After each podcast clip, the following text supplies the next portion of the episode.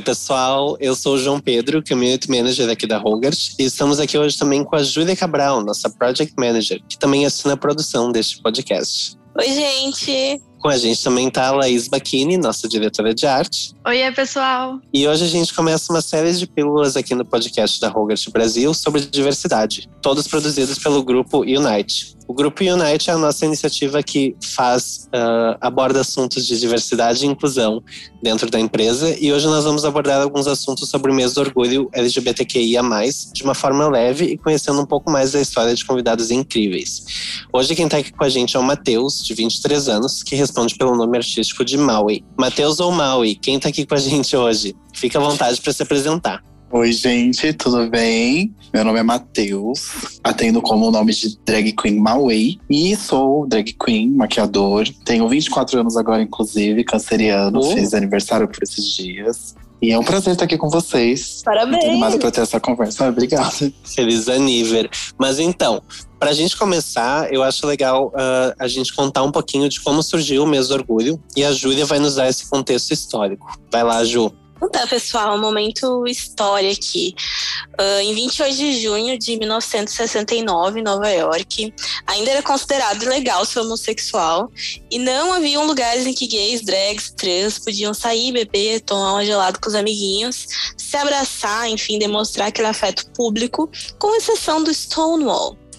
E neste dia 28, fatídico, os frequentadores que sempre aguentaram calados essas humilhações da polícia se revoltaram, né, com razão. E muita gente saiu ferida, mas ninguém foi preso. E a partir desse dia, então, começou a se falar de orgulho, né? Começou a se tomar esse, essa, esse questionamento para si e chamar de orgulho. Um frequentador da época, o Martin Boyce, disse ao New York Times que não precisava machucar ninguém, nenhum policial, não precisava machucar ninguém, ele só precisava gritar. E é muito isso, eu acho, né? Muito essa vontade de querer botar para fora toda aquela repressão que eles sentiam. Então, a época ali é propícia para esse momento de revolta, né? Vamos lá, começando com o movimento hippie contra a guerra do Vietnã, logo em seguida teve Woodstock e o Martin Martin Luther King tinha sido morto no ano anterior, então assim, tava um ótimo momento, né, propício. Uh, e no dia 28 ali de 1970, as pessoas se reuniram então para falar de orgulho e começou esse, essa tradição aí de falar de orgulho. É muito importante a gente saber sobre, né? E ainda mais assim, para quem é leigo, já dar uma introduzida nesse assunto. E acho que a gente pode começar perguntando, né? Tipo, para quem é leigo, o que é drag queen? Tipo, no conceito artístico, como surgiu o universo drag? Ah, então, na verdade, é, é muito, desde muito antes da gente conhecer esse termo, né, do drag, já, já existia no teatro, no início dos tempos, é, as mulheres não pisavam no palco, né? Então eram os homens que faziam esse papel e eles se vestiam de mulher. Então, se for pensar, a drag existe desde esse princípio, obviamente por um ato aí meio machista, né, de achar que só o homem poderia assumir esse papel. E mas não tinha esse nome, né? A gente depois de ter esse nome, a gente associou que isso também era o papel drag queen. E aí com o tempo isso foi só aumentando e tomando conhecimento, né, principalmente depois desses movimentos, que aí começou a se falar do orgulho e aí começou a ter esses nichos aí dessas expressões artísticas, né? Isso é muito massa. E daí, assim, ainda nessas perguntas um pouco mais clichês, a gente quer saber: drag pode tudo? Drag é estilo de vida? Quais são os mitos? Drag pode tudo? Drag pode tudo que ela quiser, meu amor. Ela pode tudo que ela quiser. Todas as pessoas que quiserem, elas podem tomar esse espaço. Pode ser mulher, pode ser homem, pode ser qualquer pessoa existente, se quiser ser drag queen, isso é uma expressão artista, está aberto a todos. É, é um estilo de vida? Eu acho que não para todas, né? Não para todos. É, para quem alguns têm mais espaço, outros não, mas para ter isso, né? Porque quem ganha uma, ganha uma boa grana com isso consegue ter um estilo de vida com isso, mas tem muita gente que não, acaba se tornando mais um hobby ou alguma coisa que te faça muito feliz. É, entre o seu trabalho que você já faça no seu dia a dia.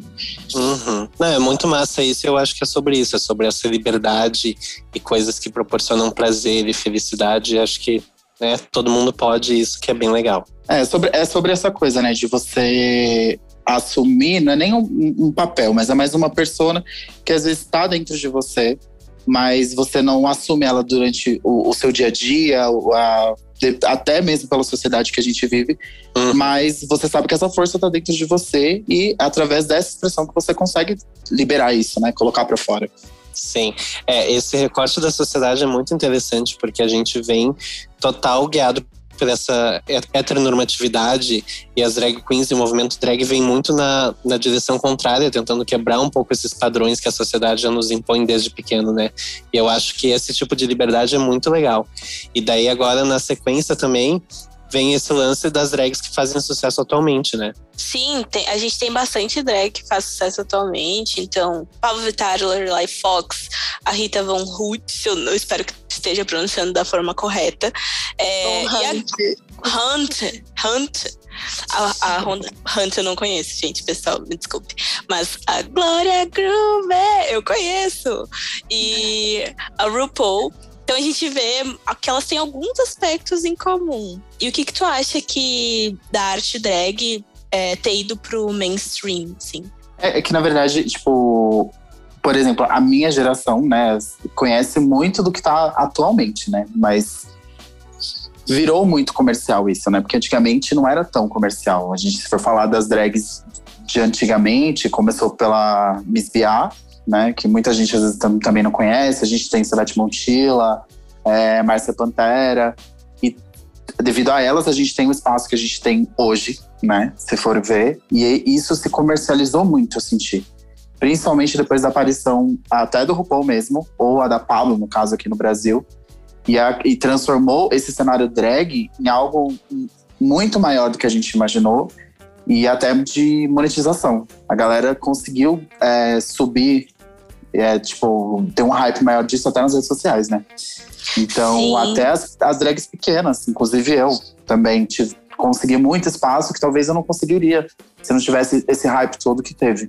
Sim, eu acho que também tem muito daquela coisa, partindo de uma parte mais não tão legal assim.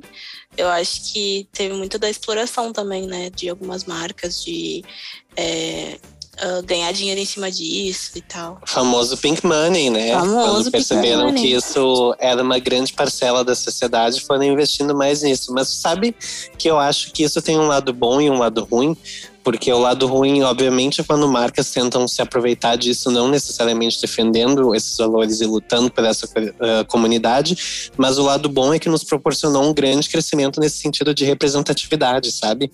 É uma coisa hum. que, se a gente for parar para pensar, ainda é bem recente. Faz o que? Uns cinco ou seis anos que a gente tem nomes grandes na, no cenário mainstream brasileiro e é uma representatividade que eu, pelo menos quando eu era pequeno, eu não tinha conhecimento, assim, sabe? Tipo, eu acho incrível hoje que as gerações futuras elas têm exemplos como a Pablo, a Glória Groove, a Lia Clark e várias outras drags incríveis aqui dentro do cenário brasileiro, tanto as grandes quanto as pequenas, para poder ter um pouco mais de inspiração e liberdade, tudo isso, né?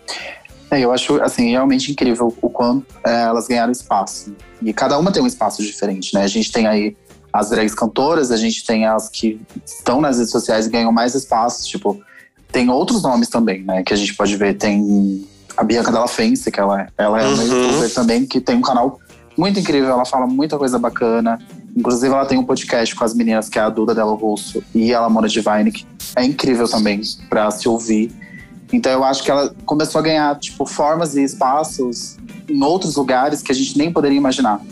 Então, a Pablo agora, inclusive, vai começar a fazer o programa na televisão. Então, a gente cada vez tem mais espaço ainda, sabe? Isso é muito bom. Isso é algo que, tipo, traz a visibilidade pra drag, mas não só pelo seu visual, né? Mas com certeza pelo seu conteúdo. E mostra é, essa é, originalidade de cada uma, né? É isso é. Que na verdade, indiferente do seu estilo visual, é, as pessoas elas vão se interessar pela sua essência, por quem você é e que, o, o, que você consegue trazer para elas, né? É, eu acho isso muito massa e daí isso bate muito forte naquilo que a gente já estava falando um pouco antes sobre drag ser uma forma de expressão, né? Porque muita gente hoje em dia ainda confunde um pouco com questões de gênero e com pessoas transgênero, com travestis e tudo mais, só que são movimentos diferentes, são coisas diferentes, são formas de expressão.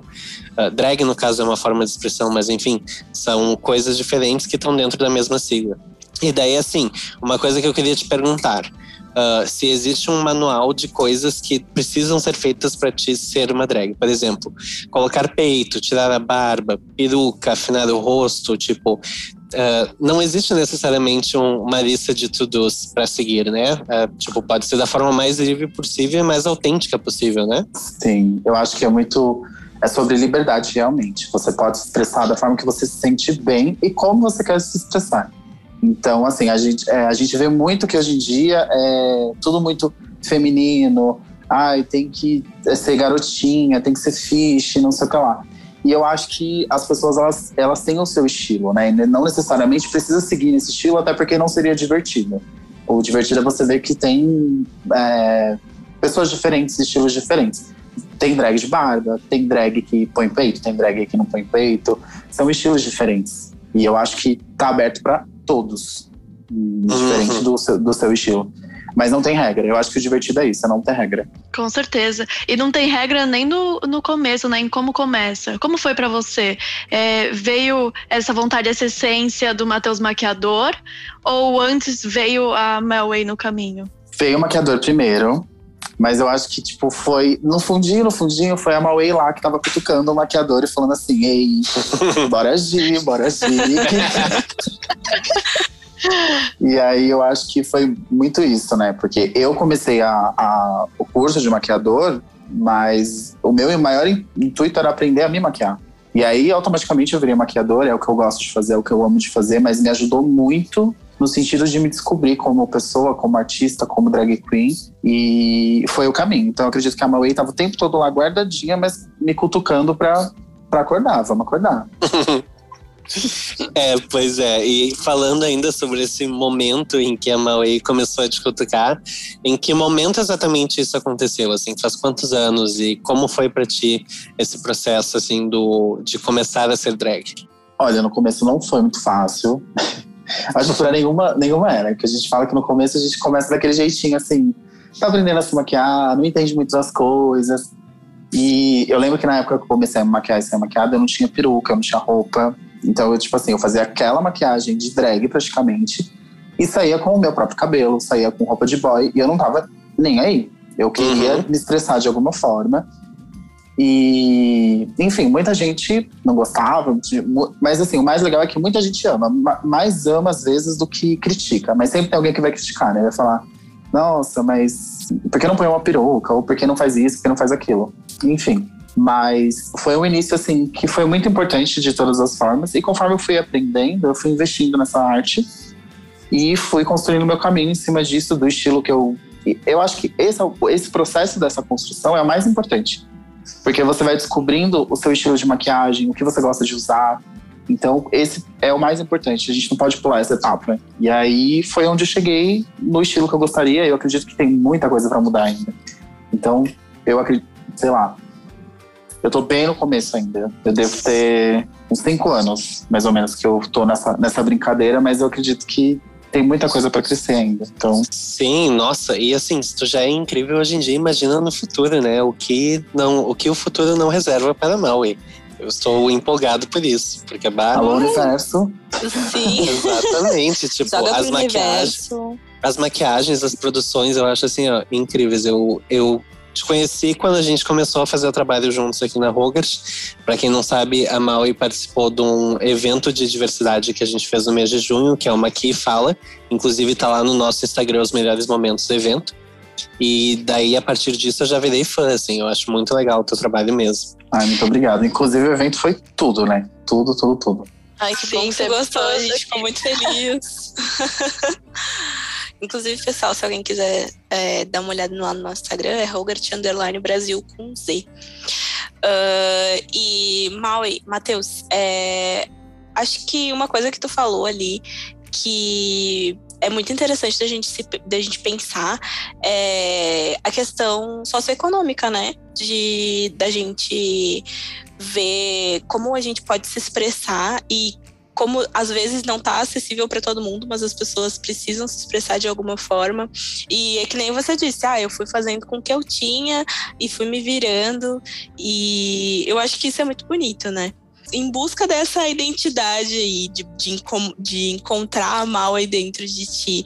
É, foi um caminho aberto, foi livre, foi é, tranquilo não, nunca é um processo tranquilo aquele de olhar para si mesmo, né? Mas como é que foi esse caminho por aí? É, é, eu acho que essa coisa de você falar da socioeconômica e tal, é, eu acho que a gente não deve se prender.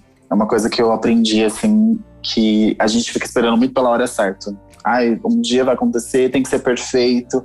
E eu acho que não. A hora certa é a hora que a gente decide fazer e a gente faz acontecer. E nem sempre a gente precisa ter aquilo. A gente fazendo com o que a gente tem já é um ótimo começo. É que hoje eu tenho essa ciência, mas quando eu comecei, obviamente a gente fica inseguro, a gente fica se comparando muito. Uhum. Mas depois a gente chega a, num ponto que a gente fala assim: não, mas eu sou único e o meu caminho é meu caminho. Inclusive, uhum. é, é, um dos significados do meu nome, porque, tipo, my way é my way, tipo, o meu uhum. caminho. Então eu decidi uhum. que eu queria construir esse caminho e ele é meu caminho e só é meu. Tipo, não é igual de ninguém, ninguém é igual ao meu, então é, veio dessa, mais ou menos disso. Achei incrível o seu nome. E é algo que eu até ia perguntar, né? Se tinha um grande significado, se era algo que você tinha algo por trás desse nome. E não, não tinha algo mais é, significativo para isso, algo que, que fale sobre você, né? É um nome sim diferente, né? Se for ver, porque não é um nome comum, mas para mim faz total sentido. Até porque foi o, o, momento que eu decidi escrever essa história, escrever esse caminho e meio que é uma, uma jornada meio solitária, assim como é para grande parte dos LGBTs, né? Porque tem muitas coisas que às vezes a gente quer fazer na nossa vida que a gente tem que tomar essa iniciativa e não contar com a ajuda de muitas pessoas. É a gente é nós por nós mesmos, né? Então foi muito significativo isso. Eu achei uhum. incrível o lance do significado do nome, assim, ó. Eu nunca tinha, eu não tinha me ligado ainda só olhando, assim, mas agora eu tô falando, fez todo sentido. Foi como se a minha cabeça tivesse explodido. Cara, daí... eu fiquei pensando muito. Desculpa, João, mas eu fiquei pensando muito, cara, deve ter, porque Mar, aí é Matheus, aí Way, mas aí eu, eu me lembrei de uma música do Frank Sinatra, se eu não me engano, My Way. Aí eu é, falei, meu Deus, é isso aí. Mas assim. Ah só pra gente terminar esse bloco, uma pergunta que me surgiu aqui agora, e por mais que ela seja um pouco clichê, eu queria saber um pouco da resposta, porque eu acho que vai bem na linha do que a gente estava conversando. Mas falando desse ponto de vista econômico, assim, de assim, no início, quem começa a drag não tem necessariamente a melhor peruca, a melhor roupa, a melhor maquiagem. Tem algum conselho que tu daria pro Matheus de cinco anos atrás sobre isso? Vai com calma. Deixa de ser ansioso e acredite em você mesmo. É, essa é a chave, acreditar em você mesmo. Quando a gente acredita na gente mesmo, é isso. Você tem que ter certeza, por mais que você não tenha recurso. Acredite naquilo e vá atrás. Um dia vai acontecer, nem que seja cinco anos depois, dez anos depois. Eu sempre acredito que se a gente tem fé, a gente alcança. Eu acho que é muito sobre isso, é sobre isso, né, menina? É sobre isso e tá tudo bem. Parece cristãozão, né? Mas é, é verdade. Mas é, né? É. E a gente, assim, para puxar então pro lado do, do, da publicidade e tal, da exposição aí é, através das marcas. É, quão importante para ti a visibilidade drag em ações publicitárias, propagandas e afins? O que, que tu acha? Qual que é o teu pensamento sobre? Sim, eu dei uma olhada lá no seu Instagram, já estamos né, se seguindo. E aí eu vi que você fez algumas é, ações para algumas marcas. Então, o, o quão importante é isso para você e essa, essa troca? Eu acho que quando a gente consegue alcançar esse espaço, é uma sensação de você saber que você, a sua arte está viva, né? Que valeu a pena você ter feito tudo que você fez.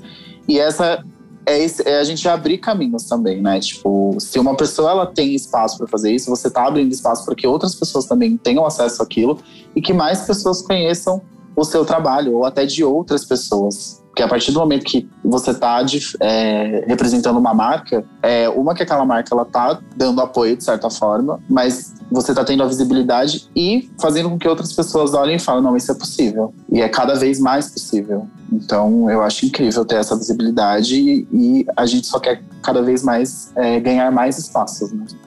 Tu prioriza algum tipo de produto para usar nas suas maquiagens que tu sabe que a marca não tem um histórico legal ou algo do tipo, assim, tipo, não testem animais, afins.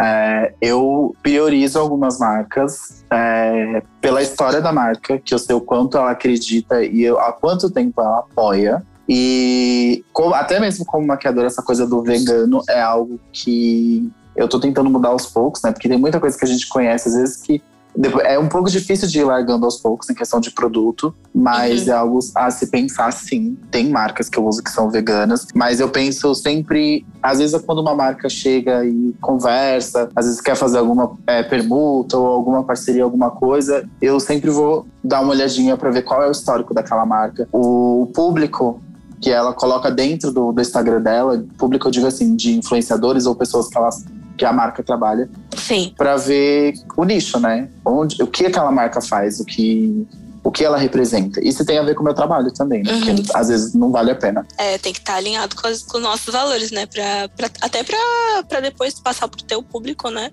Para eles é, sentirem verdade naquilo que se, se tá fazendo. É, é, isso, é passar a verdade. Porque senão depois é teu nome que tá ali também, né? Exatamente. E é ver esse, esse background da empresa, né? Da marca. Porque muitas vezes ela tá chamando esse influenciador por alguma coisa que aconteceu no, no passado que teve uma repercussão repercussão negativa, né? O importante é também ter a, as pessoas da diversidade é, ocupando espaços dentro da empresa também, né? Então, se alguma marca te chamar para ser um maquiador, ter a diversidade dentro da empresa também é muito, muito importante, assim, para que tenha a visibilidade e faça sentido ter a drag fazendo as ações publicitárias, né? Para que não fique só um negócio da porta para fora, mas não internamente, né? As duas coisas têm que andar em conjunto, porque senão vai ser só mais uma marca se aproveitando daquela visibilidade, desse movimento e tudo mais, e não é isso que a gente quer, né? É um pouco do que a gente está falando, né? De ir atrás é, de influenciadores por é, querer passar uma imagem que não tem. Talvez esse seja um limite, né? Tipo um produto tá. que não, não tem gênero e fala que tal, isso é para homem, isso é para mulher, né? É, sobre, sobre essa coisa do produto ter gênero e tudo mais, isso a gente vê no, dentro do, do mercado de beleza. Tem produto que a gente sabe que é igual, é o mesmo produto que, que é vendido no, na embalagem lá normal, não diz que é feminino nem masculino. Ele é um hidratante, por exemplo. E ele tem a mesma coisa numa embalagem azul ou cinza, porque o homem não vai comprar a embalagem normal. E a embalagem normal não está escrito que é feminino, é um hidratante, é um simples hidratante. Mas ele vai querer comprar e muitas vezes pagar mais caro pela embalagem azul ou cinza para não ferir a masculinidade dele. Uhum, exatamente para a gente encerrar esse bloco falando um pouco mais sobre publicidade, que tipo de mudança ou representatividade tu acha que ainda é necessário de se ter com relação ao mesmo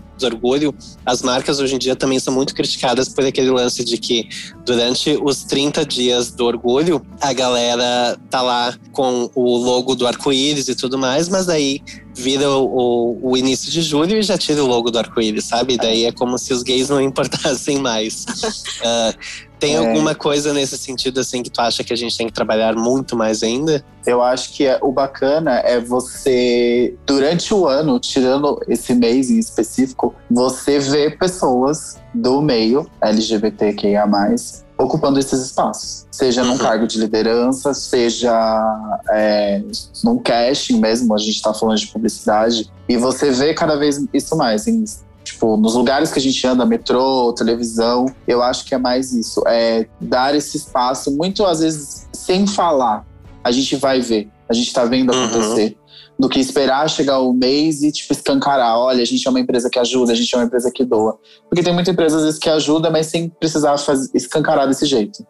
Então a Sim. gente sabe quem realmente trabalha a favor disso ou quem só usa esse mês a favor. É, é justamente isso, é fazer essa transição para que as coisas aconteçam com uma naturalidade durante o ano todo, né? E daí eu acho que dentro da sigla a gente ainda tem muito a trabalhar e muitas letras que precisam muito mais dessa representatividade, desse apoio das empresas e tudo mais. Está sendo um papo muito bom, muito importante para a gente ter nos dias de hoje, dentro de empresas, agências e tudo mais. E eu espero realmente que a gente encontre cada vez mais essa igualdade e tranquilidade para cada um ser quem realmente é, sem medo no seu ambiente de trabalho. Matheus, deixa pra gente o teu arroba no Instagram para as pessoas te seguirem. Meu arroba é arroba Mawei, M-A-A novamente H-W-A-Y. Isso aí, maravilhoso. E daí eu queria te agradecer mais uma vez por ter estado aqui com a gente. Obrigada, Júlia, obrigada, Laís, obrigado a todo o time Unite e obrigado a Rogers por dar esse espaço pra gente também. Muito obrigada. Obrigada, pessoal.